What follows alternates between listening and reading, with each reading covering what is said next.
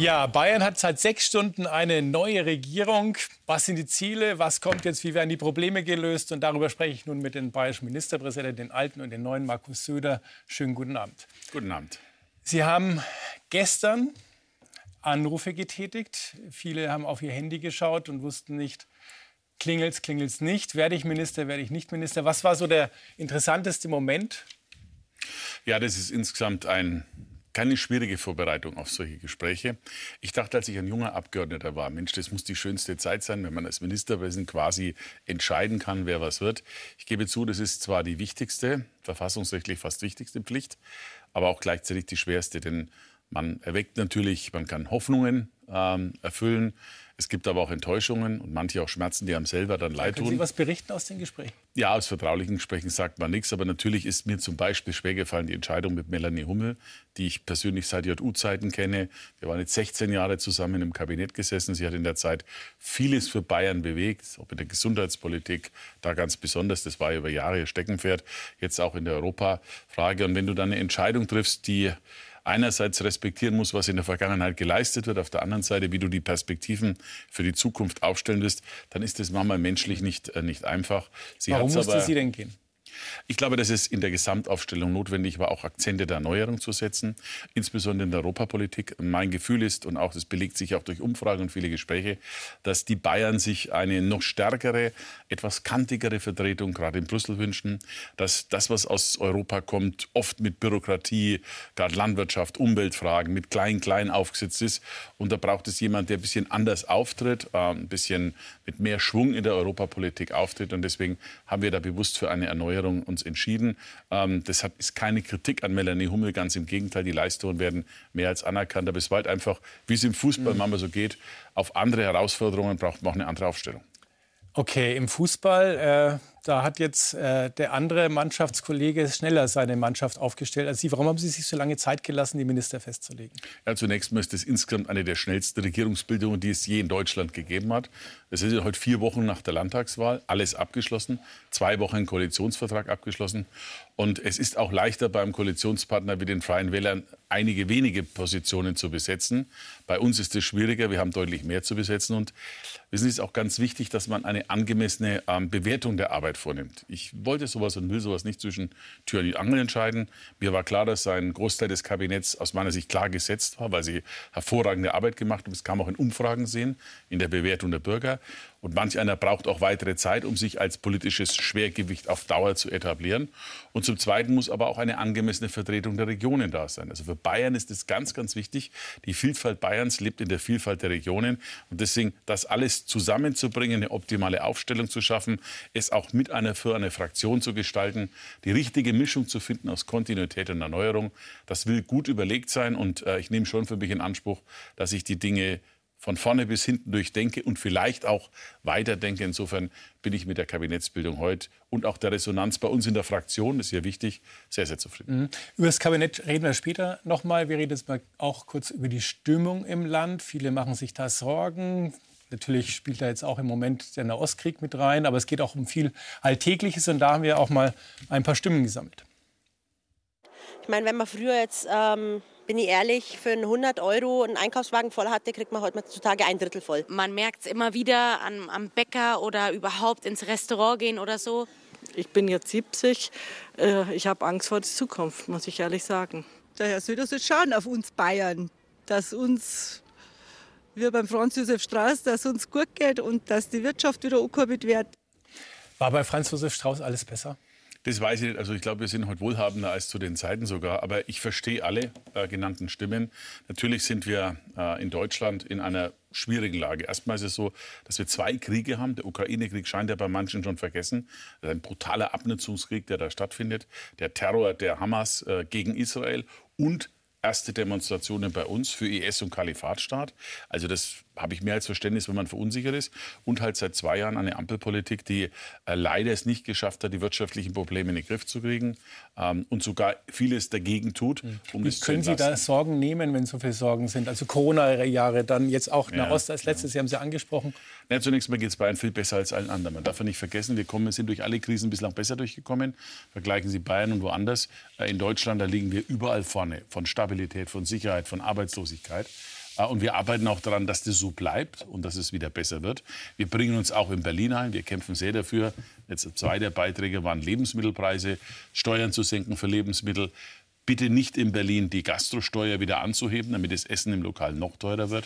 Wir kämpfen sehr für eine vernünftige Energieform, indem wir selber bei uns erneuerbare Energien ausbauen, indem wir darauf drängen, dass die Energiesicherheit in Deutschland stark wird. Das heißt, wir müssen in Bayern immer eine Menge tun, aber viele Dinge sind auch in Bundespolitik.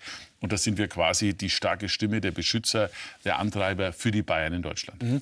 Ein großes Thema, das haben wir schon in den letzten Monaten gesehen, das Sorgen macht, ist die Flüchtlingssituation. Da werden kommen relativ viele und die Aufnahmefähigkeit auch Bayerns ist äh, begrenzt. Jetzt gab es äh, ein Bund-Länder-Treffen und Beschlüsse. Wird es jetzt besser? Ein bisschen. Ich glaube noch nicht, dass es ausreicht. Das war sehr, sehr zäh. Wir haben ja endlos verhandelt. Also man muss dazu sagen, ich habe gestern, als ich dann parallel am Nachmittag beginnend die Gespräche geführt habe, in der Nacht nur zwei Stunden geschlafen, weil es ging ja bis spät in die Nacht, diese Debatte. Ähm, und ähm, wir haben da schon einiges erreicht und durchgesetzt. Mehr Geld für die Kommunen, ja. Die Bezahlkarte wird endlich eingeführt, war ja der Vorstoß von Bayern vor einem Vierteljahr. Beginnen also Sachleistung statt Geldleistung an ähm, Asylbewerber, um den sogenannten Pull-Faktor, den sozialen Anreizfaktor zu reduzieren. Sozialleistungen werden weniger oder später ausgezahlt. Also es ist einiges erreicht worden, aber es wird nicht so weit gehen, dass es zu einer fundamentalen Änderung geht. Dafür fehlt einiges. Mhm. Zum Beispiel eine Integrationsgrenze, die festlegt, wie viele Menschen kann man denn wirklich in Integration schultern? Oder Zurückweisung an den Grenzen zu ermöglichen, was derzeit nicht geht. Ähm, ähm, oder beispielsweise die Frage generell ähm, die äh, Leistungen, die gezahlt werden, auf ein europäisches Maß zu senken, damit Deutschland nicht alles höher und mehr zahlt. Und, was für mich ehrlich gesagt sehr, sehr wichtig ist, ich finde, wir müssen auch härter vorgehen gegen diejenigen, die unsere Verfassung nicht respektieren. Wissen Sie, es kommt nicht darauf an, wer kommt zu uns, sondern wie denken die Leute auch, die bei uns sind und leben.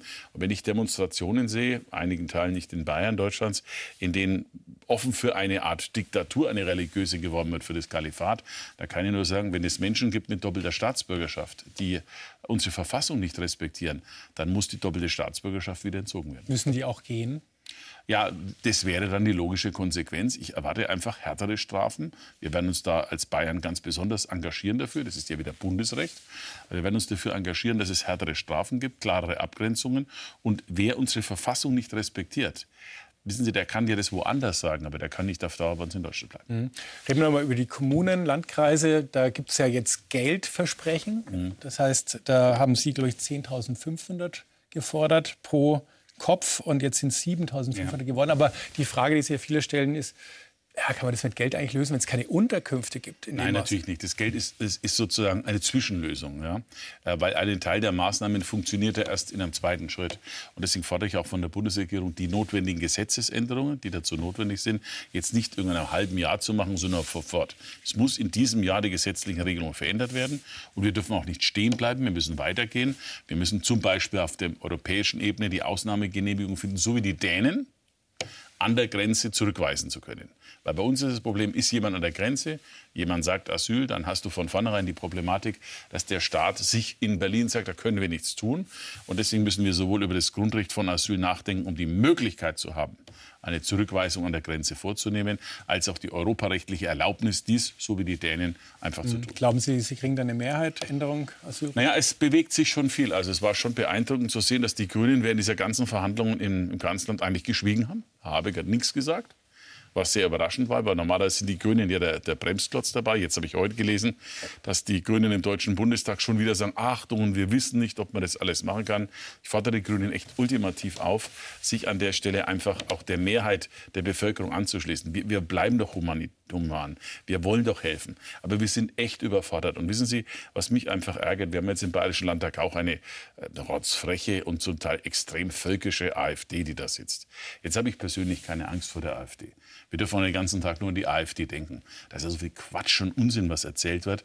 Das ist, wenn das jemand mal live erlebt, ja, äh, äh, der schämt sich ja fast davon, dass sowas Parlamentarier sind. Aber wir machen es dieser AfD auch so unglaublich leicht aufzutreten, indem nämlich die Sorgen der Menschen vor einer tatsächlichen Migration, die eben nicht mehr gesteuert ist und die nicht mehr ähm, integrierbar ist, äh, machen wir es ihnen unglaublich leicht damit, politischen Erfolg zu haben. Das darf nicht passieren.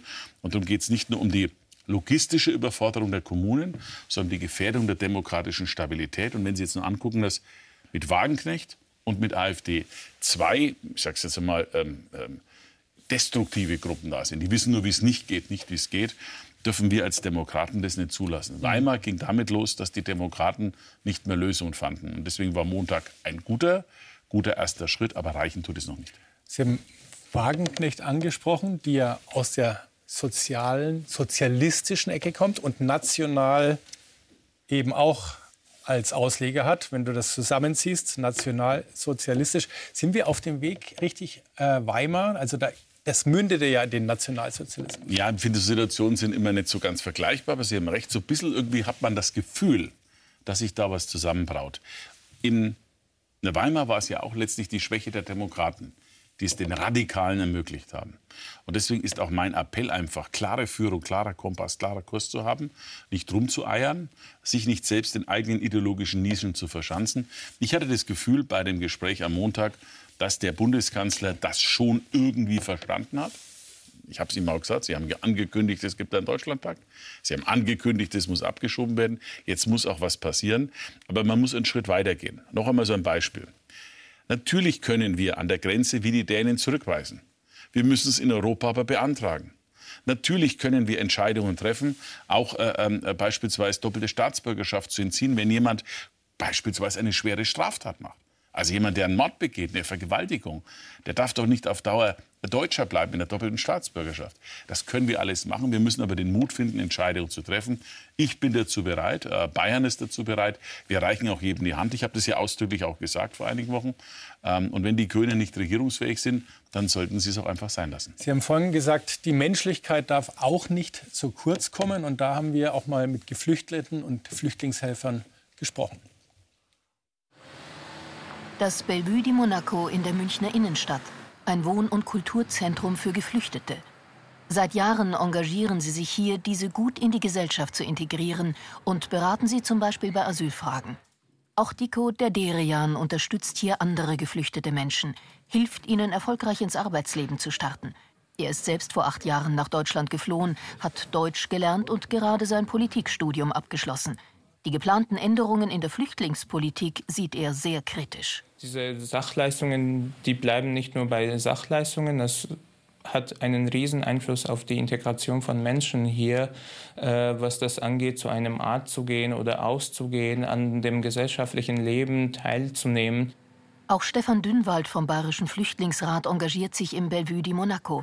Die Entscheidungen jetzt in Bayern und Berlin sieht er als massive Verschärfung.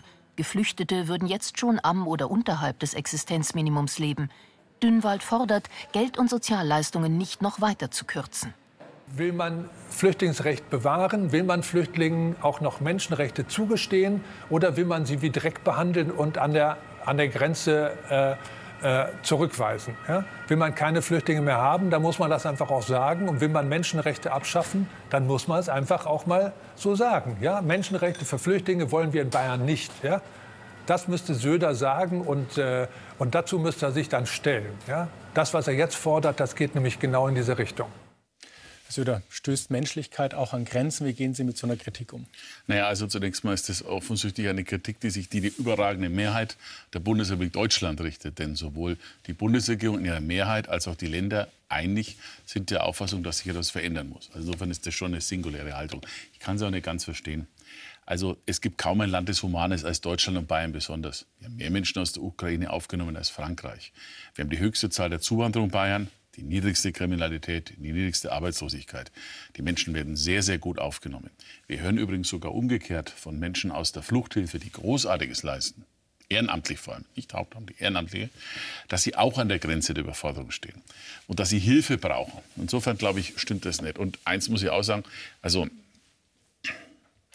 Menschen, die bei uns sind, werden gut untergebracht, werden finanziell gut gestellt. Ähm, es ist aber nicht verständlich zum Beispiel, dass jemand Bürgergeld bekommt, der neu zu uns kommt und noch nie einbezahlt hat, Menschen, die ihr Leben lang einbezahlt haben, genau die gleiche Leistung bekommen. Da mag manche Äußerung, die da getan wurde, mit den Zahnärzten vielleicht den einen oder anderen ein bisschen verärgern, aber die Wahrheit ist tatsächlich so, dass sehr schnell Sozialleistungen gleicherweise gezahlt wurden wie jemand, der sein Leben lang hier einbezahlt. Das geht nicht, das haben wir jetzt verändert. Und sorry, wenn man nach Deutschland kommt und ein anerkanntes Asylverfahren haben will, also man prüfen will, ob man das Recht hat, in Deutschland zu sein, da kann ich nicht dazwischen drin davon reden, dass ich jetzt ausgehen muss oder, oder was machen muss. Wir brauchen schnelle Asylverfahren, das ist wichtig, die müssen beschleunigt werden. Und parallel dazu ist aber auch sinnvoll, dass man dann im Essen und Unterkunft bekommt und Kleidung, Hygieneartikel, mhm. da wollen aber Sie doch ja nicht extra, noch nicht eine extra Bezahlkarte, ne? Ja, natürlich. Sie sagen, und aber bei der Bezahlkarte fragt man sich dann trotzdem, wenn jemand aus einem Krisenland kommt, vielleicht sogar Kriegsland, Lässt er sich dann abhalten, zu uns zu kommen, bloß weil es jetzt nicht Geld, sondern Bezahlkarte gibt? Naja, es kommen aber nicht nur Menschen aus äh, Kriegsgebiet, sondern auch aus ganz anderen Teilen der Welt zu uns. Ähm, das macht ja die große Zahl aus. Und übrigens glaube ich, dass wenn jemand aus einem Kriegsgebiet kommt, und das haben wir auch erlebt, äh, schon auch sehr froh ist, wenn er bei uns Frieden, Unterkunft, Wohnung, Hygieneartikel, Sicherheit findet. Das sind doch hohe Güter. Das muss ich doch nicht in Geld automatisch abgleichen. Und vor allem, wenn es auf die Länge der Zeit geht, wissen wir doch genau, dass das ein Anreizfaktor ist. Schauen Sie, warum hat Dänemark weniger äh, ähm, äh, Zuwanderung? Warum hat Österreich die Asylanträge halbiert? Wir haben ja mit den Leuten gesprochen. Österreichs Bundeskanzler war bei uns und sagt, natürlich spielen diese Anreizfaktoren eine enorme Rolle.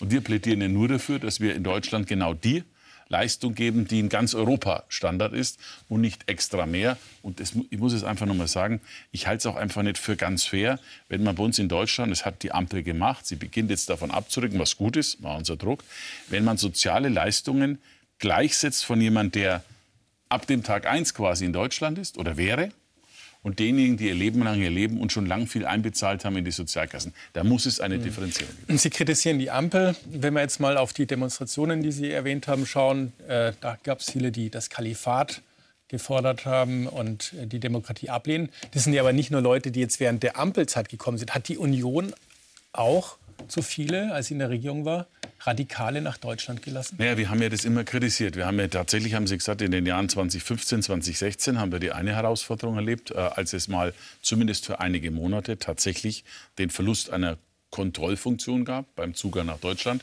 Das ist dann nach einem langen, mühsamen Streit mit viel Ärger und auch mit viel Schädigungen innerhalb der Union dann am Ende auf eine gute Basis gestellt worden. Es war dann übrigens ab der Zeit 2018 bis 2021 hat es dann übrigens auch mit der Obergrenze äh, funktioniert, die heute übrigens ich als Integrationsgrenze möchte und die der Bundespräsident auch will, indem er sagt, nennt es Belastungsgrenze. Nur noch mal als, als kleinen kleine Einschub.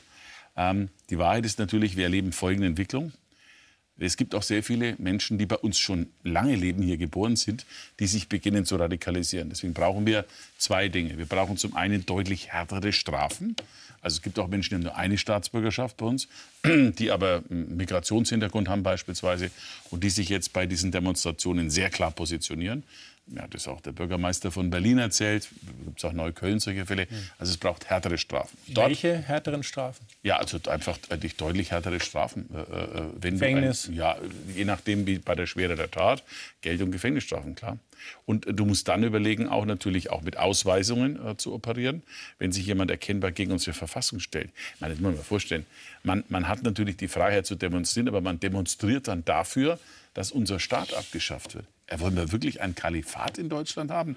Wer sich noch an die IS erinnert, was die gemacht haben, die haben, die haben äh, Frauen ins Mittelalter zurückgeworfen, die haben Leute umgebracht und ähnliches mehr. Eine Art Diktatur des Glaubens errichten wollen. Das kann nicht wirklich unser, ja. unser Vorst unsere Vorstellung sein.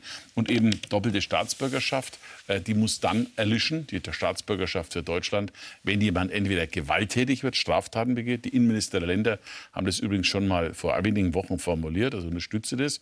Aber das gilt auch bei solcher klaren ähm, ähm, Antisemitismus. Das muss auch gelten bei dem Wunsch, einen, ein, ein Kalifat bei uns zu richten. Da muss, der, da muss der Staat handlungsfähig sein, wenn Sie mir das noch erlauben ja. zu sagen. Wir haben in schwierigen Zeiten, muss ein Staat auch einmal ein Stück konsequenter handeln muss er auch den Schutz des Staates in den Mittelpunkt rücken und den Schutz der Gesellschaft. Und ich glaube, wir sind an einer solchen Schwelle, wo die Bürger erwarten, dass es diese klare Konsequenz gibt. Mhm. Ausgangspunkt für diese Demonstrationen war ja die Entwicklung auch in Nahost, der Krieg. Der Angriff auf Israel, aber jetzt eben dann auch Palästinenser, die sagen, wir zeigen auch mal, äh, wir sind solidarisch mit unseren Mitbürgern in Palästina, aber eben mit diesen Auswirkungen, die wir auch gerade besprochen haben. Äh, vieles richtet sich dann in den letzten Wochen noch mehr als bisher auch gegen Juden, Jüdinnen. Und was kann auch Bayern eigentlich noch mehr tun, um sie zu schützen? Sie haben ja Angst. Ja, also mich treibt es sehr um, wenn Jüdinnen und Juden ganz offen sagen, wir sitzen zwar nicht auf gepackten Koffern, aber wir wissen, wo der Koffer bei uns daheim steht. Ähm, wir haben erst vor einem Jahr erreicht, dass die Europäische Rabbinerkonferenz ihren Sitz nach München verlegt hat, weil sie hier das besondere Engagement für jüdisches Leben und äh, auch den Schutz äh, des jüdischen Lebens in ganz Europa als besonders stark ansieht. Dies ist eine Auftrag und Verpflichtung. Ein Angriff auf Juden ist ein Angriff auf uns alle. Deswegen ist auch der Angriff von Israel auf unseren Angriff. Es geht übrigens nicht nur um, wie manche sagen, um die historische Vergangenheit, die auch. Israel ist die westliche Demokratie im gesamten Nahen Osten. Die ist unser natürlicher Partner in den Werten. Und deswegen gilt es auch, die Schutz und Freiheit und diese Werte mit zu gemeinsam zu verteidigen. Und ähm, deswegen schützen wir in Bayern jüdisches Leben. Nicht nur, indem wir einen Beauftragten haben, heute wieder ernannt mit Ludwig Spähnle. Nicht nur, dass wir die jüdischen Einrichtungen besonders schützen, fördern im Bau übrigens. Synagogen, Kindergärten, Altenheime, sondern auch im Schutzbereich. Und wir stellen uns, ich auch ganz persönlich da, wirklich deutlich dahinter. Und äh, Antisemitismus wird es in Bayern so nicht geben. Und wenn er auftritt, dann werden wir ihn hart bekämpfen. Wir haben jetzt auch entschieden, das ist ein bisschen lächerlich gemacht worden von der AfD, da merkt man aber dann schon, dass es trifft, dass wir zum Beispiel auch bei den Schülerinnen und Schülern äh, jede Woche eine sogenannte Verfassungsviertelstunde wollen, um über unsere Werte einfach, jetzt sagen wir mal ganz spielerisch, pädagogisch sinnvoll, nicht nur einfach, wie es wir in der Schule erlebt haben. Sie sind ja deutlich jünger als ich, also ein bisschen jedenfalls, äh, dass man sozusagen nur einfach äh, Institutionenlehre macht. Wissen Sie, was ich meine? Was macht Bundestag, Bundesrat? Sondern die Prinzipien, die Werte einer Verfassung einen erklärt und auch den Jugendlichen, die zum Beispiel bei der U18-Wahlen AfD gewählt haben, auch erklärt, was die Auswirkung ist, wenn man wenn man dann anderen Weg. Mhm. Ich habe es im Koalitionsvertrag gelesen. Also ja. jede Woche eine Viertelstunde. Fragt ja. man sich natürlich beim Lesen, wie kann das sein, dass eine Diskussion in einer Viertelstunde über Verfassungswerte zustande kommt? Uns, so wie es ist ja auch äh, beispielsweise das Bayerische Fernsehen hat ja immer wieder mal so, so Einzeldinge, wo man sagt, ich knüpfe mir ein Thema raus und mache einmal die Woche so, ich erkläre was. Ein, ein, eine Idee, eine Diskussion ein Grundrecht, was bedeutet es zum Beispiel? Was macht den Unterschied aus zwischen uns und einer Diktatur? Was macht den Unterschied im Verständnis aus? Ein Menschenrecht. Was bedeutet Menschenrecht überhaupt? Wer hat es und wie nicht? Ich glaube, das kann man sehr, sehr gut machen. Und ähm, wir dürfen auch da, wenn man das so ansieht, bei den Jungen, wir hatten jetzt ja bei der Landtagswahl, war die CSU klar die stärkste Kraft, was mich sehr gefreut hat beim Erstwählen. Aber im zweiten war die AfD. Und es kann auf Dauer nicht so bleiben. Da geht es übrigens um ich muss Ihnen auch so absurde Dinge. Einer meiner Söhne hat mir das äh, so erzählt, dass die AfD auf TikTok damit wirbt, du musst jung rechts sein, dann kriegst du eine Freundin. Ich war eine völlig absurde Idee. Und die Demokraten sagen häufig, ja, das ist absurd, das brauche ich gar nicht sagen. Wir müssen uns auch auf den digitalen Schlachtfeldern stärker stellen. Ich tue das ja, werde ja da manchmal äh, auch ein bisschen kritisiert. Ja, wieso macht der Söder was? Also die SPD jammert immer rum und sagt, warum hat der Söder Follower auf Instagram, warum macht er auf TikTok? Wäre der bayerischen SPD vielleicht auch gut getan, mal was zu machen, weil sie da ja keine Akzeptanz leider gefunden hat. Oder Gott sei Dank, je nachdem. Und da bin ich auch und stelle mich der Diskussion, weil ich möchte, dass auch den jungen Menschen der Wert und, und die Stärke und, und, und das Schöne an der Demokratie gezeigt wird. Mhm, das ist auch in Ihrem Koalitionsvertrag ja enthalten. Da heißt, es ist unser Auftrag, unsere freiheitliche demokratische Grundordnung zu schützen. Jetzt wissen wir auch, äh, Hubert Aiwanger hat im Wahlkampf gesagt, wir müssen die Demokratie zurückholen. Was ist denn der Unterschied? Naja, jetzt, die, die Sachen sind abgeschlossen, glaube ich, auch mit, mit, mit Einsicht. Und wir haben das übrigens auch im Rahmen der Koalitionsverhandlungen ausführlich und auch, glaube ich, gut besprochen. Ich denke, der hat sich auch in äh, vielen Gesprächen, die waren am Anfang auch schon deutlich gegenseitig. War auch notwendig, da mal Dampf abzulassen. Auch um einander besser zu verstehen, was man wir als falsch empfunden haben und andere. Aber wir haben da, glaube ich, eine neue Form der gemeinsamen Gemeinsamkeit gefunden. Wenn Sie nach den und, Gesprächen sagen, er ist ein lupenreiner Demokrat? Ja, natürlich. Also Hubert Aiwanger ist jetzt seit vielen Jahren im Bayerischen Landtag mal ein anstrengender gewesen, als er in der Opposition war. Ähm, aber Anstrengung gehört äh, und auch sich gegenseitig aushalten gehört in einer Koalition dazu. Ähm, und da, da gibt es überhaupt keinen Zweifel. Und ich glaube, was jetzt noch mal ein bisschen stärker wird. Die AfD jetzt im Bayerischen Landtag ist eine andere als beim letzten Mal. Beim letzten Mal gab es zwei Gruppen ungefähr gleich stark, dann ist ja ein Teil weggegangen.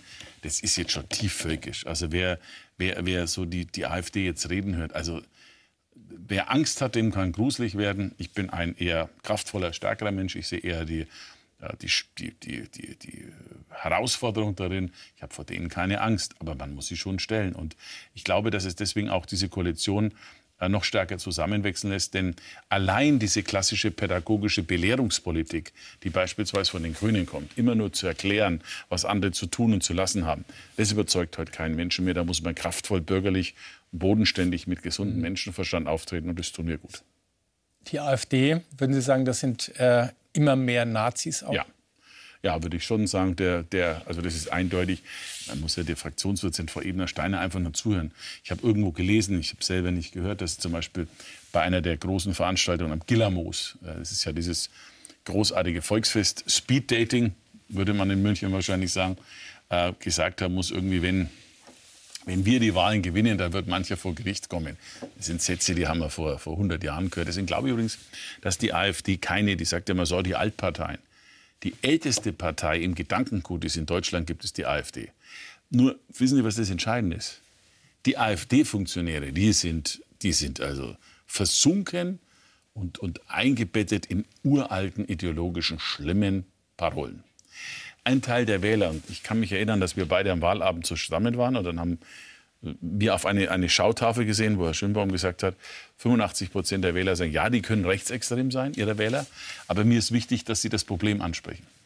Und darum ist der Auftrag aus der Wahl jetzt nicht, um, um die AfD zu diskutieren, sondern die dahinterstehenden Probleme, wie beispielsweise die Migration, mit einer vernünftigen und klugen Politik zu lösen, dann fällt ein Teil dieser AfD-Sache in sich zusammen. Mhm. Ich habe vorhin ja nach Hubert Aiwanger gefragt, da haben Sie dann irgendwann die Kurve genommen zur AfD, auch völlig in Ordnung. Aber ich würde schon noch mal äh, auf das Binnenverhältnis rückblicken kommen, Gerne. das Sie mit Hubert Aiwanger hatten. Ein Tag nach der Landtagswahl in Bayern. Markus Söder und Hubert Aiwanger knüpfen da an, wo sie vor der Wahl aufgehört haben. Sie sticheln gegeneinander. Ich würde der CSU hier jetzt empfehlen, nicht so mädchenhaft aufzutreten. Das sind in der Vergangenheit mit uns auch nicht zimperlich umgegangen. Also ich war nicht dabei, äh, wenn das gesagt wurde, kann ich sagen, ich rate umgekehrt nicht pubertär zu agieren. Söder und Aiwanger, zwei Alpha-Tiere, zwei, die sich im Wahlkampf gegenseitig belauert haben. Sie kämpften um die bayerische Tradition in den Bergen. Sie kämpften gegen Wolf und Bär. Die beiden kämpften um die Hoheit in den Bierzelten. Den Applaus des Publikums. Und um bundesweite Präsenz auf den Bildschirmen.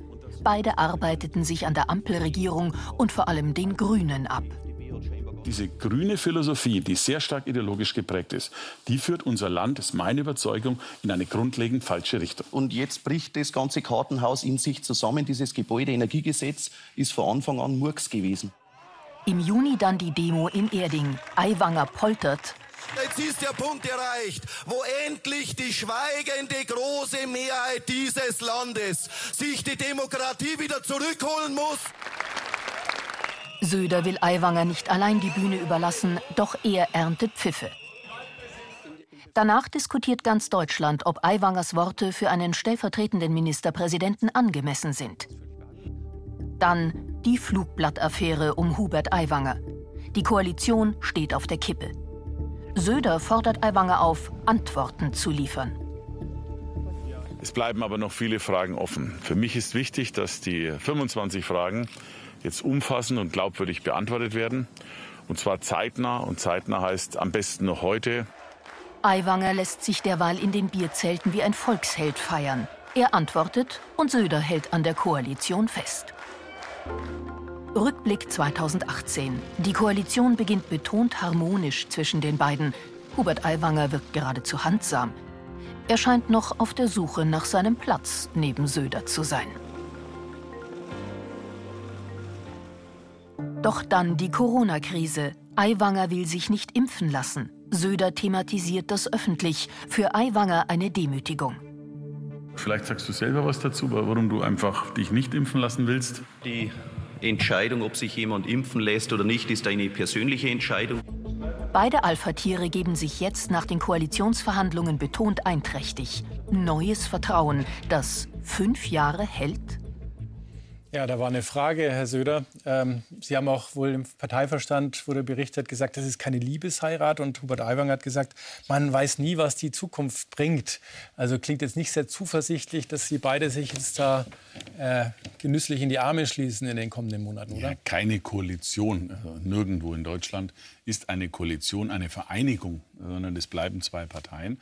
Aber wenn Sie anschauen, und auch mit unterschiedlichen Profilen, aber wenn Sie anschauen, wie schnell wir innerhalb von zwei Wochen einen Koalitionsvertrag geschlossen haben, wo es in Berlin Monate braucht, wie wir trotz aller auch Unterschiede am Ende die großen Herausforderungen, zum Beispiel auch Corona, gemeinsam geschultert haben. Da war nicht immer alles immer einfach, war eine schwere Entscheidung, die wir zu treffen hatten. Äh, und, und das Ergebnis der bayerischen Politik, gerade im Vergleich zu Berlin, gerade im Vergleich zu dieser Ampel, äh, bei der es übrigens auch selbstverständlich ist, dass man gemeinsam die Kritik formuliert, weil die Ampel Bayern benachteiligt gerade wieder sind Entscheidungen im Gange dazu, äh, dann glaube ich, ist das okay gewesen. Und äh, ich bin, wir haben uns in einem Koalitionsvertrag wirklich eine gute Koalition geschlossen und alle meinten ja, ja, ich hätte offen sein sollen für die Grünen. Die Grünen sind aus meiner Sicht nicht regierungsfähig, dabei bleibe ich. Darum hat es kein Schwarz-Grün gegeben, gibt es kein Schwarz-Grün. Nur als Vergleich, äh, Bayern und Hessen hat am selben Tag gewählt. Wir haben eine Regierung jetzt gebildet, heute abgeschlossen. In Hessen ist noch nicht mal entschieden, wer mit wem Koalitionsverhandlungen machen will. Also insofern glaube ich, das ist schon davon ja, Die Frage ist ja, wie es sich jetzt weiterentwickelt. Ähm, wie wollen Sie mit Aiwanger regieren und ihn gleichzeitig eigentlich bekämpfen? Sie haben ja jetzt dann die Bundestagswahl vor der Nase. Und da kann es sein, bei dem neuen Wahlrecht, dass Ihnen äh, die Freien Wähler weil sie antreten wollen, dann auch so viele Stimmen wegnehmen, dass es eng werden könnte, vielleicht sogar nicht klappt mit der 5-Prozent-Hürde. Also wie, ja. wie soll das dann auch äh, klappen mit jemandem, den man an der Seite hat, mit ihm regieren muss, möchte? Und auf der anderen Seite ist es die größte Gefahr. Ich weiß nicht, ob das so stimmt. Also zum einen war das mit der FDP in Bayern ganz genauso. Die FDP wollte auch in Berlin regieren äh, und war in Bayern mit in der Regierung. Wir erinnern uns noch, das ist lange her, als die FDP noch ähm, in der bayerischen Regierung war. Äh, das sehe ich nicht so schwierig. Zum Zweiten muss aber man es war ja nie sagen, die Gefahr, dass die CSU da nicht mehr ja, reinkommt, aber das Wahlrecht ja, wissen Sie, ich verstehe das, dass man es hinterfragt als Journalist. Aber wenn ich allein die letzten Monate sehe, jetzt nicht von Ihnen oder vom Bayerischen Rundfunk, aber was da immer alles geschrieben wurde, wann Söder stürzt, über welches Ergebnis und wann die CSU das nicht hat und das nicht hat. Die Wählerinnen und Wähler haben da ganz anders entschieden. Und ich bin auch ziemlich überzeugt, dass bei der nächsten Bundestagswahl erstens die Ampel nicht eine Mehrheit findet, zweitens die Union deutlich in der Vorderhand ist, den nächsten Kanzler äh, stellen wird und die CSU mit einem guten Ergebnis abschließen wird. Wir müssten ja, um diese 5 Prozent äh, da nicht zu schaffen, unter das letzte Ergebnis von 31 Prozent fallen, was ich nicht glaube. Ganz im Gegenteil. Und man darf eines nicht unterschätzen. Die Freien Wähler wenn man jetzt die Wahl noch mal anschaut, hat es auch zwei Komponenten gegeben. Einerseits eine regionale, die war in Niederbayern sehr stark für Hubert Aiwanger. Und das zweite war das Flugblatt. Also ich glaube, wenn jetzt gewählt würde, könnte das schon wieder ganz anders aussehen. Das Flugblatt hat bis zu zwei, drei Prozent bewegt. Und im Endeffekt war das auch ein Statement, das dahinter stand. Ähm, glaube glaub ich das. Erstens ein Statement nach dem Motto, bloß kein Schwarz-Grün in Bayern. Das darf auf keinen Fall passieren. Und zweitens auch ein gewisses Grundskeptis gegenüber, wie soll ich das jetzt sagen, der Möglichkeit, dass Medien einen sehr starken Einfluss auf Entscheidungen nehmen, auch wenn es sicherlich nicht so die Absicht war. Und deswegen hat es dann Solidarisierungseffekt gegeben. Ich habe äh, in der Woche nach der Wahl eine Szene erlebt, die da symptomatisch war. War irgendwo Essen hier in München, in der Nähe der Staatskanzlei, hat man mittags was gegönnt kam eine ältere Frau auf mich zu, umarmt mich, sagt, Herr Ministerpräsident, es war so schön, dass Sie wiedergewählt Das war unser Wichtigster für die ganze Familie. Und wir wollten Sie unterstützen. Und deswegen haben wir diesmal ausnahmsweise Hubert Aiwanger gewählt, weil wir wollten, dass Sie sicher in der Koalition sind. Also Trotzdem deswegen, muss man ja sagen, das werden wir gut hinbekommen. Das schlechteste Ergebnis der CSU seit 1950, und Sie sind ja damals angetreten, Sie haben gesagt, ich will die CSU nach Seehofer wieder zu der alten Stärke führen. Also das hat ja nicht geklappt. Naja. Können Sie jetzt lockerer sprechen nach der, nein, nein, nach der nein, Wahl, dass Sie sagen, in der, in der Analyse, jetzt steht auch die Regierung, jetzt lege ich mal auf den Tisch, was ich selber für Fehler gemacht habe? Nein, ich finde, also schauen Sie mal, Sie müssen ja Dinge einordnen. Sie können ja nicht die Jahre 70 oder 80 mit jetzt vergleichen. Also zwei Beispiele. Zwei, die ich, eine, sehr bewundere, Edmund Stoiber. Zu Edmund Stoibers Zeiten hat man 51 Prozent geschafft bei den Wahlen. 94 oder 52 bei 98. Da gab es wieder eine AfD. Da gab es auch keine freien Wähler, die kandidiert haben. Ja, aber Sie die AfD hat ja auch die Chancen genutzt, die die CSU dann auch ja, offen gelassen hat. Ich weiß nicht, ob die CSU, nein. Äh, Entschuldigen, Sie können, Sie können ja nicht ernsthaft als Strategie glauben, ausgeben zu können, wir müssen rechtsradikal sein, um Wähler der AfD zu bekommen. Man kann den politischen AfD Anstand. war am Anfang ja noch nicht nein, nein, so extrem na, sorry, sorry, sorry. Man kann den politischen Anstand, den man selbst hat und den man für ein Land in der Verantwortung trägt, nicht opfern in der Hoffnung, zwei, drei Prozent im Schönheitspreis unter der B-Note äh, stärker zu werden. Das hat nicht funktioniert, wird auch nicht funktionieren.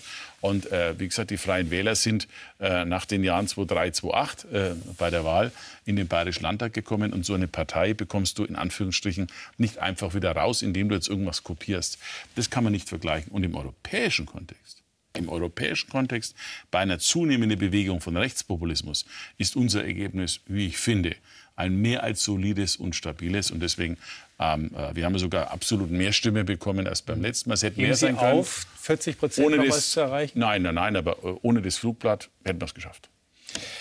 Okay, wir äh, sind gespannt, wie es sich weiterentwickelt, würden jetzt aber wieder auf ein Thema kommen, das vielen Sorgen macht. Mehr Sorgen macht Zukunfts- als die Frage, ob man mal 38 oder Ihre 39 Sorgen sind nicht die Sorgen der Wähler, ähm, aber die reden über Zukunftsängste. Kurzer Einspruch, wenn ich das Okay. sagen darf. Die Sorgen der Menschen sind mir wichtiger Ja, ich habe als es anders die Sorgen gemeint, der Journalisten äh, und dass Parteistrategen. ich jetzt okay. Ihre Parteisorgen meinte.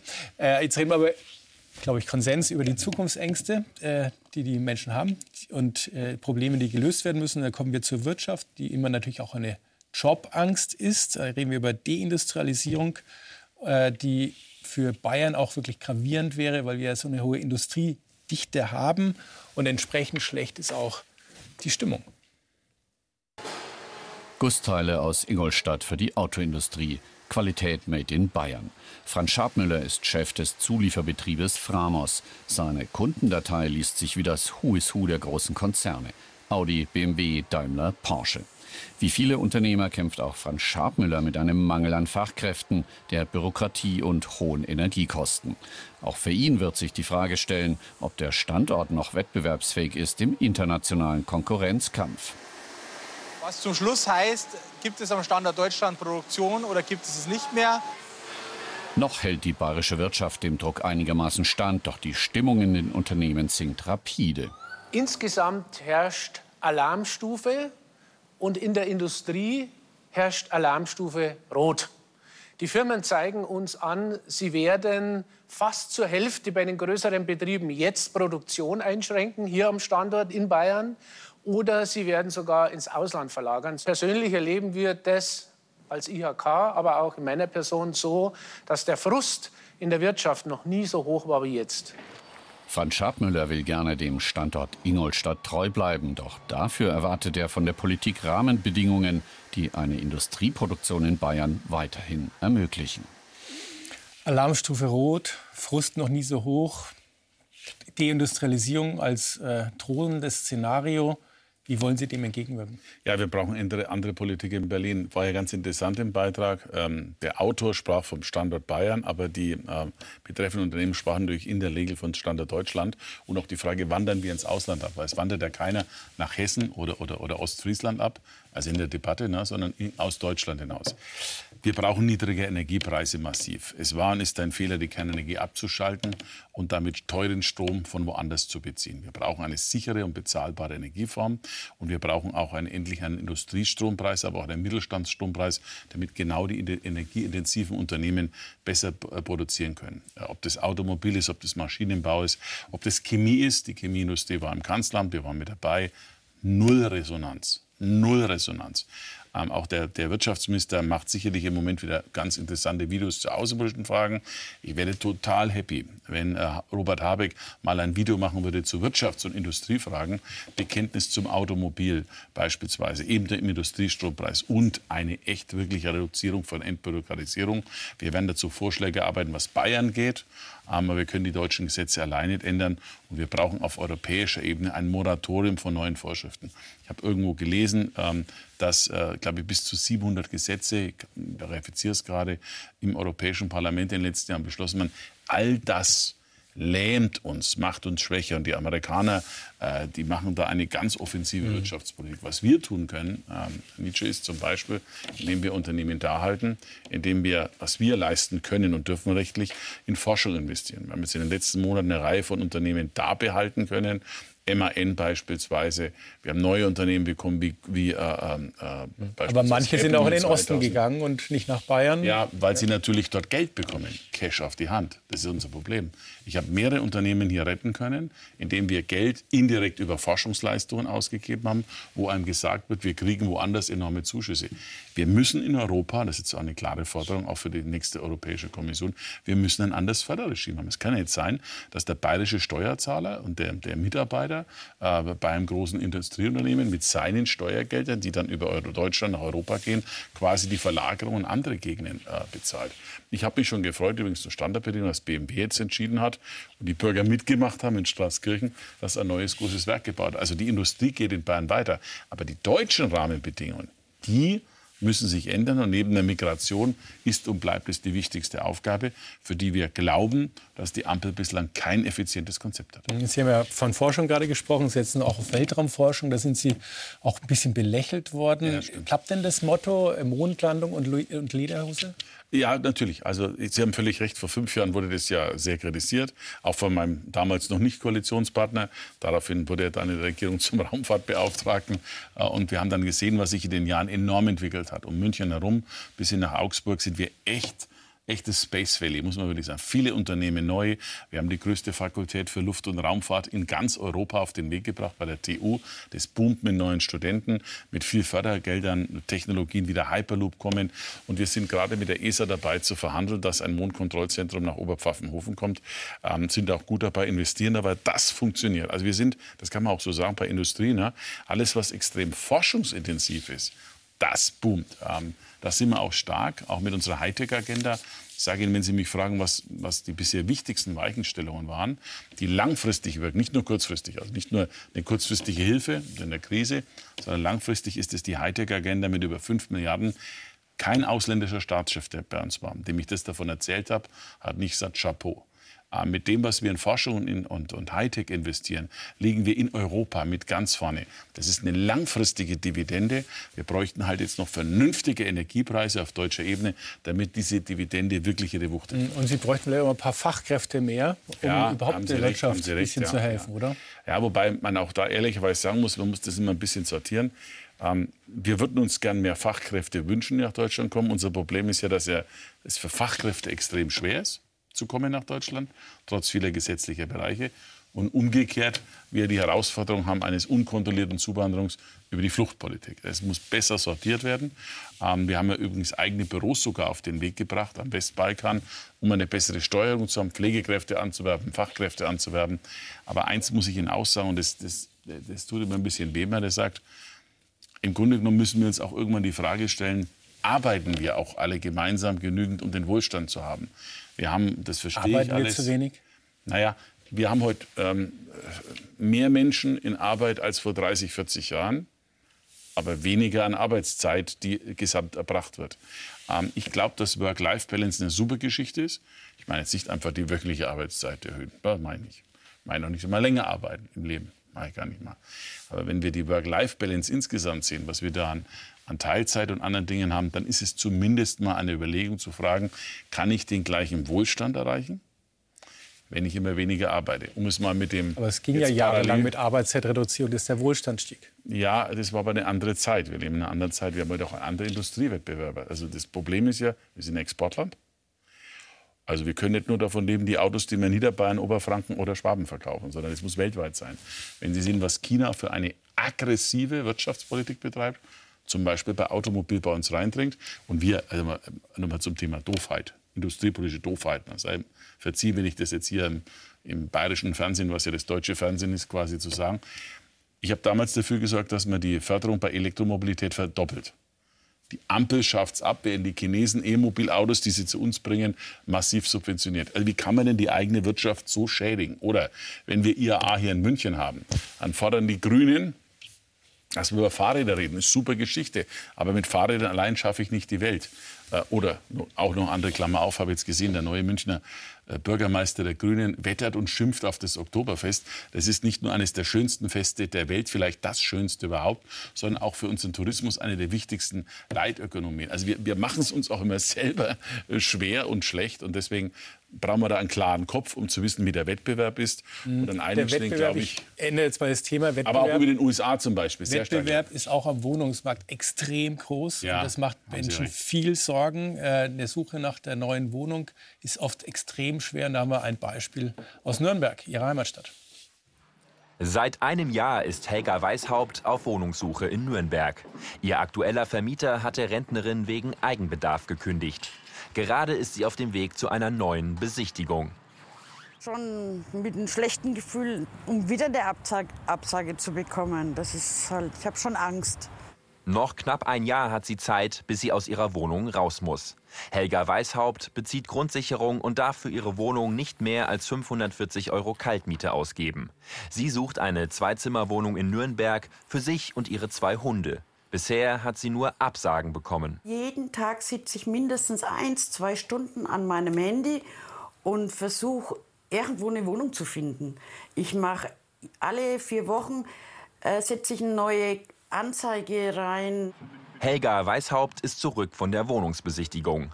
522 Euro warm für 52 Quadratmeter. Dass da noch Gas und Strom dazukommen, war ihr vor der Besichtigung nicht klar. Sie rechnet jetzt mit deutlich höheren Kosten. Um die 6, 650, da muss ich mitrechnen. Am Ende sagt ihr der Vermieter zu. Doch die Gesamtkosten, darunter eine einmalige Ablösesumme für die Möbel des Vormieters in Höhe von 800 Euro, übersteigen ihr Budget. Helga Weishaupt entscheidet sich schweren Herzens gegen die Wohnung. Ihre Suche geht weiter. Bauen, bauen, bauen, sagen viele Experten. Das ist einfach die Regel. Damit kann man das Wohnungsproblem lindern. Sie haben im Koalitionsvertrag jetzt keine Zahl genannt, wie viele Wohnungen Sie bauen wollen in den nächsten Jahren, sagen wir mal bis zum Ende der Legislaturperiode. War das letzte Mal ein Versprechen, weil Sie es nicht einhalten konnten? Nein. Sie sagen, das mache ich jetzt nicht nochmal? Nein, nein, also die staatlichen Wohnungen, das ist ja alles, wir haben ja gesagt, bis 2025 10.000 staatliche Wohnungen. Das gehen wir davon aus, werden wir schaffen. Da gab es am Anfang, hat gedauert, bis das alles auf den Weg gebracht wurde, aber wir sind da in der Zeitachse und der neue Bauminister Christian Bandreiter macht das mit, mit großem Schwung. Die Gesamtzahlen hat man gesehen, die Bundesregierung hat sie nach einem halben Jahr schon korrigiert, dass sie die Zahlen nicht schaffen wird. Ähm, das hat natürlich jetzt was damit zu tun in Deutschland, dass nicht etwa zu wenig für Geld für Bauen ausgegeben wird. Wir in Bayern haben jetzt nochmal für den sozialen Wohnungsbau über eine Milliarde in den Haushalt eingestellt, so viel wie noch nie. Die Frage ist, wo darf man überhaupt bauen? Jetzt sehen wir mal das Beispiel München oder auch Nürnberg. Nah bauen sollst du nicht, weil alle Anwohner dagegen sind. Hochbauen sollst du nicht. Da gibt es in München sogar Initiativen dagegen. Ähm, äh, in die Fläche bauen sollst du auch nicht, obwohl wir in Bayern ständig wachsen, weil wir so attraktiv sind. Sollen wir aber auf keinen Fall irgendwo bauen, weil das könnte die Fläche versiegeln. Hoch dürfen wir auch nicht. Also da müssen wir kreativere Möglichkeiten finden und schneller bauen. Äh, wir werden auch mit den Kommunen weiterreden, wie wir mehr Baugebiete ausweisen können. Trotzdem habe ich mein Gefühl, dass da jeder willig ist. Ob die Landeshauptstadt, ob Nürnberg oder andere, sind alle willig. Aber es ist natürlich jetzt ein Zusatzproblem entstanden. Durch die extrem hohe Inflation ist das Bauen so teuer wiederum geworden, dass viele normale Investoren sich zurückhalten. Also es ist ein Teufelskreislauf. Darum muss auch in Berlin alles getan werden, die Inflation zu senken, damit die Investitionen in Bau besser werden. Okay, weiteres wichtiges Thema, Thema Bildung. Da haben Sie 9000 ja. Stellen versprochen. Frage, wo sollen die Menschen herkommen aus anderen Bundesländern, die dann diese Jobs machen sollen? Lassen Sie da Ihre neue Bildungsministerin, Kultusministerin Anna Stolz auch ein bisschen alleine? Ja, Im Gegenteil, wir haben das ja gemeinsam beschlossen. Und ähm, also wir haben jetzt in den letzten Jahren, wir hatten das letzte Mal versprochen 5000, wir haben fast 6000, 5600 glaube ich äh, eingestellt. Das heißt, wir haben unser Versprechen erfüllt. Ähm, und wir setzen das jetzt einfach fort. Bei den äh, 9000 sind 6000 Lehrstellen, Lehrerstellen, Lehrer- und Lehrerstellen und 3000 entweder Verwaltungskräfte oder Schulpsychologen, weil wir nämlich auch der Meinung sind, dass Schule besser in der Leistung sein muss, aber auch empathischer, muss auch die unterschiedlichen Gegebenheiten, beispielsweise auch wenn Kinder sich schwer tun, wenn es im Elternhaus nicht einfach ist, sie mitzunehmen, auf dem Weg zu begleiten. Und gerade bei Verwaltungskräften ist wichtig, um den Schulablauf und diese unselige wie überall Schulbürokratie zu reduzieren. Und wir werben überall natürlich davon. Schauen Sie, das ist aber auch ganz natürlich. Äh, das machen übrigens andere Bundesländer auch. in Bayern Lehrer und Lehrer zu sein, ist besser, weil man erstens mehr verdient und zweitens das große Glück hat, in Bayern zu leben. Und das sagen wir natürlich national, ist ja auch logisch, weil wir werden auch mehr Studienplätze ausweisen an den Universitäten. Und deswegen ist das, glaube ich, auch mehr als zulässig, machen andere Bundesländer auch für ihren Standort zu werben. Und das ist auch, glaube ich, äh, gut so und ähm, wird von uns auch weiter gestärkt. Wir haben gesagt, also wir, wir reden nochmal über, über das Kabinett. Ist mir auch persönlich sehr, Und- sehr wichtig, weil die Bildung der Kinder ist das Wichtigste überhaupt. Ja, und wichtig ist auch äh, der Frauenanteil in Ihrem Kabinett. Warum ist der denn jetzt nochmal gesunken? Das ist ja unter einem Viertel. Ja, also das ist in der Tat etwas, was wir uns noch besser hätten vorstellen können.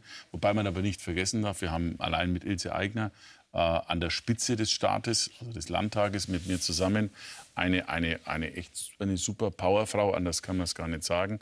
Und die Ministerinnen, die wir haben, vier Stück, die aber die gleiche Zahl behalten, sind alles hervorragende äh, Persönlichkeiten. Ich habe auch ganz bewusst die Entscheidung getroffen, mit Uli Scharf eine Stellvertreterin, auch aus, ähm, in Reihen der CSU, als Ministerpräsidenten, stellvertretende Ministerpräsidentin zu haben, als Vorsitzende unserer Frauenunion. Ähm, es war am Ende eine Abwägung in den, in den Entscheidungen. Wird die Vertretung der Regionen zurückgestellt und äh, die andere Frage in den Vordergrund gestellt? Mir schien am Ende auch die Vertretung der Regionen mindestens genauso wichtig. Aber das ist eine Frage der Zeit. Leider, sage ich Ihnen offen, sind weniger Frauen in den Bayerischen Landtag gewählt worden insgesamt. Und das, denke ich, müssen wir auf die Zeit einfach wieder mit mehr Attraktivität stärken. Mhm. Wer ist der größte Sympathieträger im Kabinett? Alle. Wollen Sie nicht festlegen? Nein, also man Kraft Amtes wäre es der Ministerpräsident, aber, aber das finde ich, würde ich nicht sagen, sondern wir haben alle haben auf ihre Weise viel einzubringen. Also ich muss ehrlich sagen, ich war vorher von dem Team überzeugt, ich habe hab echt ein gutes Gefühl und wenn ich das so sagen darf, wird ja immer gesagt, ja, der Markus Söder ist so dominant und so. Natürlich brauchst du wie im Fußball auch Führungsspieler, du brauchst aber ein gesamtes Team. Und äh, ich bin ja nun personell vor allem für die CSU verantwortlich. Bin sehr, sehr überzeugt von der, von der, von der Teamaufstellung, die wir Was ist haben. wichtiger für einen Politiker, führungsstark zu sein oder sympathisch? Ähm, also erstmal kommt es ein bisschen auf die Funktion auch an. Äh, ein Ministerpräsident soll beides sein, aber er muss auch Entscheidungen treffen. Manche Entscheidungen muss man halt auch, die sind schwer im Leben und gerade in Krisenzeiten. Ich finde, beides ist gut. Wissen Sie, die Frage ist aber, am wichtigsten ist, dass er dabei authentisch ist. Also wenn man versucht, jemand anders zu sein, dann wird man es nicht schaffen. Glaubwürdigkeit ergibt sich durch, durch Ehrlichkeit zu sich selbst und zu den Menschen. Und ähm, ich glaube, ähm, da sind wir in Bayern ganz gut aufgestellt. Das zeigen übrigens ja auch die Umfragen, auch des Bayerischen Rundfunks. Jetzt haben wir mal gefragt, wie die Oppositionsparteien eigentlich Erwartungen hegen an die neue Regierung. Es gibt viele Herausforderungen in Bayern. Es fehlt an Lehrkräften, es fehlt an Kitaplätzen, die Klimaziele werden nicht erreicht und da muss die äh, bayerische Staatsregierung jetzt liefern. Der Koalitionsvertrag äh, atmet vollkommene Ambitionslosigkeit. Deswegen bin ich gespannt, ob die Kraftlos-Koalition jetzt noch Schwung entwickeln kann. Wir Grüne, wir sehen uns als Impulsgeberin. Wir werden gute Ideen einspeisen für die Herausforderungen für Bayern und natürlich die Regierung kontrollieren. Die Zusammenarbeit, die richtet sich natürlich immer danach, wie schnell man bereit ist, diese ominöse Brandmauer gegen uns einzureißen. Unter der leidet ja die Demokratie hier in Bayern wie auch in anderen Bundesländern. Und wir sind, nachdem ich heute das Kabinett gesehen habe, gerade wieder mit Aiwanger als stellvertretenden Ministerpräsidenten ganz guter Dinge, dass diese Brandmauer nicht mehr allzu lang aufrechtzuerhalten ist. Ich habe erstmal keine Erwartungen, aber es gibt große Herausforderungen in Bayern. Wir müssen die Transformation von Wirtschaft und Gesellschaft voranbringen hin zur Klimaneutralität, die Arbeitsplätze in Bayern sichern, dabei auch dafür sorgen, dass es sozialen Ausgleich gibt, dass alles sozial gerecht zugeht, den Fachkräftemangel angehen. Also es gibt vielfältige Aufgaben in Bayern und die müssen jetzt angepackt werden. Ich finde es gut, dass man gesagt hat, man macht mit bewährten Kräften weiter. Aber es ist natürlich schon die Frage, ob die, die sozusagen jetzt für den Stillstand bisher verantwortlich waren, zum Beispiel beim Ausbau der Windkraft, auch den Aufbruch organisieren können. Und was ich wirklich ein bisschen falsch finde, ist, aus dem Wirtschaftsministerium jetzt ein Ministerium für Wirtschaft und Jagd zu machen, weil wir brauchen Weitsicht statt Wildschweine, Transformationskompetenz statt Treibjagd. Soweit die Opposition. Die stärkste Reaktion, als das lief, war bei Ihnen, als der AfD-Politiker gesagt hat, naja, vielleicht, ich überspitze jetzt mal, Aiwanger sorgt vielleicht mit dafür, dass die Brandmauer gegenüber der AfD nicht mehr besteht. Darf er sich Hoffnungen machen? Nein, natürlich nicht. Und da, das ist auch ein bewusster Versuch, den Hubert Aiwanger zu diskreditieren von der AfD. Das weise ich auch in seinem Namen wirklich ausdrücklich zurück. Und ansonsten, wir passen schon auf, dass sich Bayern weiterentwickelt. Das, was Frau Schulze von den Grünen sagte, ist typisch grün. sowohl im Stil als auch in der Erwartung. Das Land muss auf den Kopf gestellt werden. Alle müssen, müssen nach unserer Pfeife tanzen, so wie man es in Berlin versucht hat. Das machen Bleiben die Grünen die Hauptgegner von Ihnen? Ja, die Grünen sind waren bislang der stärkste äh, politische Wettbewerber, sind in der Ampel sicherlich der ideologisch am weitesten entfernte äh, politische Gegenpart. Aber der Kernfeind unserer Demokratie, wenn man das so sagen darf, ist, äh, ist die AfD. Das kann man in, aus jeder Phase sozusagen spüren. Ähm, aber was die Opposition sagt, äh, das ist auch logisch. Ich finde, die Opposition hat auch das Recht, diese Dinge zu fordern. Sie haben im Wahlkampf übrigens all diese Dinge gesagt. Die Wählerinnen und Wähler haben es nicht so angenommen äh, und haben es auch so nicht gewollt. Sie wollten einen anderen Weg. Wir stellen Bayern nicht auf den Kopf, aber wir tun alles, was Bayern braucht. Und wir sorgen dafür, dass man sich um die großen Linien, aber auch um die vielen kleinen Dinge kümmert. Wie wir jetzt in Ihren Beiträgen auch gesehen haben, ist mir echt wichtig, dass die Leute auch wissen, dass auch die kleinen Fragen wichtig sind. Deswegen sind Stärkung von Bürgerbeauftragten, Einzelgespräche, kümmern um, um Anliegen, gerade gegen diese scheinbare Übermacht der Bürokratie.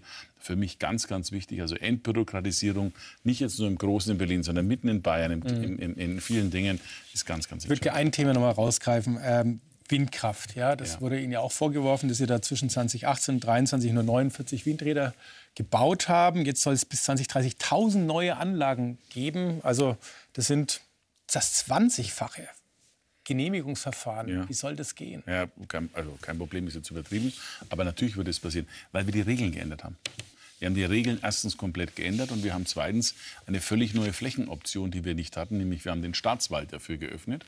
Deswegen war es übrigens auch sinnvoll, die Staatsforsten, also der Staatswald, in das Wirtschaftsministerium, die für die Windenergie zuständig sind, zu geben. Wir haben da bereits jetzt über 500 Anfragen. Die bayerischen Staatsforsten haben eine eigene Abteilung Bayern Wind oder Bayern Energie gegründet, um das im Staatswald selber zu machen. Und wir werden diese 1000 Windräder auf jeden Fall erfüllen. Was uns aber wichtig ist, ja, grün ist klassisch für Wind. Sie aus. Wir haben Wasserkraft, Riesenpotenziale, sind die Grünen dagegen. Wir werden das tun. An der Salzach gibt es ein größeres Wasserkraftwerk, Pumpspeicherkraftwerke. Wir wollen Photovoltaik weiter ausbauen, massiv. Wir sind da echter Champion in Deutschland. Und auch das in Bereichen zum Beispiel in Agrikultur damit zu verbinden. Und wir werden auch die Geothermie, haben wir noch mal im Koalitionsvertrag beschlossen, massiv stärken. Da waren die Grünen immer dagegen, oh, es darf nichts gebohrt werden sozusagen. Ähm, haben wir jetzt auch beschlossen, sozusagen Ausfallrisiken zu zahlen äh, den Unternehmen. Also wir sind da, was Erneuerbare betrifft, top unterwegs. Nach, laut Habeck sind wir da äh, Nummer eins bei äh, installierter erneuerbarer Energie. Mhm. Laut der Grünen. Und das werden wir fortsetzen. Zum Ende vielleicht noch ein paar persönliche Fragen. Wir haben ja vorhin über Zukunftsangst äh, gesprochen. Wie oft denken Sie über Ihre eigene Zukunft nach? Ob ich, ob ich gesund bleibe oder, oder meinen Sie, ob ich. Politisch? Naja, als bin ich letzte Woche mal gewählt worden als Ministerpräsident. Das ist schon mal ganz okay. Äh, ähm, mir machen nicht Sorgen um mich, ich habe mir nie Sorgen um mich gemacht. Ich bin keiner, der besonders ängstlich ist. Ich mache mir Sorgen ums Land, ich mache mir Sorgen um die Menschen und ich, ich bin echt dafür da, dass Leute sich nicht selber beschützen können oder sich nicht selber helfen können, dass ich für die da bin und denen Hilfe geben kann. Mhm. Ich sehe das schon so eine starke, eine starke Politik, ein Ministerpräsident als Manager und Landesvater, den Menschen im Land zu helfen. Ja, wenn Sie über Politik nachdenken, wie oft beginnt dann im Inneren der Satz, wäre ich jetzt Bundeskanzler? Niemals. Wie sieht es aus? Warum haben Sie die Frage der Kanzlerkandidatur der Union verschieben wollen auf die Zeit nach den nächsten Landtagswahlen im Osten? Vielleicht auch, weil dann, wenn die AfD stark würde, ein konservativer, starker Mann gesucht wird, als er doch wieder Sie? Nein. Also ich habe mit dem Thema abgeschlossen. Ich, ich, ich nehme zur Kenntnis, das ist immer ganz interessant, äh, während parallel diskutiert wurde in Bayern, oh, äh, bleibt der Söder im Amt oder nicht, zumal ich ja, wenn wir jetzt mal bitte ehrlich sind, nicht einmal einen Gegenkandidaten hatte. Gab ja niemand, der sich das Amt in Bayern überhaupt zugetraut hat, außer mir. So mache ich das auch. Aber ich habe mich immer committed für Bayern, da gehöre ich auch her. Ich kämpfe in Berlin Wie lange für wollen Interessen. Sie noch Ministerpräsident bleiben? Solange es die Menschen in Bayern wollen. Also nicht Begrenzung auf zehn Jahre? Nein, das haben wir ja schon mal diskutiert. Ich habe das damals den Grünen vorgeschlagen. Wir waren ja gemeinsam in der, in der einen äh, Wahlarena, da gab es auch die Frage. Und ich habe das damals den Grünen vorgeschlagen, vor fünf Jahren. Die Grünen haben gesagt, nein, wir wollen keine Begrenzung der Amtszeit von Herrn Söder. Daraus schloss ich, dass sie das länger wollen. Und ähm, das machen wir jetzt so. War ja spannend für Sie dann auch äh, am Wahlabend. Was machen Sie eigentlich, also weil unter 37, dann 37,0, was machen Sie eigentlich, um sich zu beruhigen selbst? An einem Wahltag? Ja, ich würde mal sagen, Geduld ist eine Tugend. Ähm, ähm, Unbeherrschtheit ist eine Schwäche. Und äh, der Vorteil ist, wenn man ein bisschen älter ist, bin jetzt ja mittlerweile 56 Jahre alt, man hat ja schon manche Krise ausgestanden und schlimmere Zeiten als bei Corona gab es nicht, wo wir nicht wussten an einem Tag, was am nächsten rausgeht. Und ich sage den Jüngeren jetzt immer, ich habe ja äh, viele Jüngere äh, und auch fördere bewusst Jüngeren, die noch aufgeregter sind. Und ich erkenne mich dann mal wieder, wie ich als Junger war, immer das Gleiche, was, was äh, die alten Jedi-Meister als alter Star Wars-Fan immer den Jüngeren gesagt haben. Mein junger Padawan, du musst noch viel lernen und Geduld ist eine der großen Stärken. Okay, Sie wollen Angela noch Merkel hat mir immer gesagt, in der Ruhe liegt die Kraft und das versuche ich zu machen. Okay, da bin ich jetzt gespannt, was für Sie wichtiger ist, Star Wars oder Angela Merkel. Vielen Dank fürs Star Wars.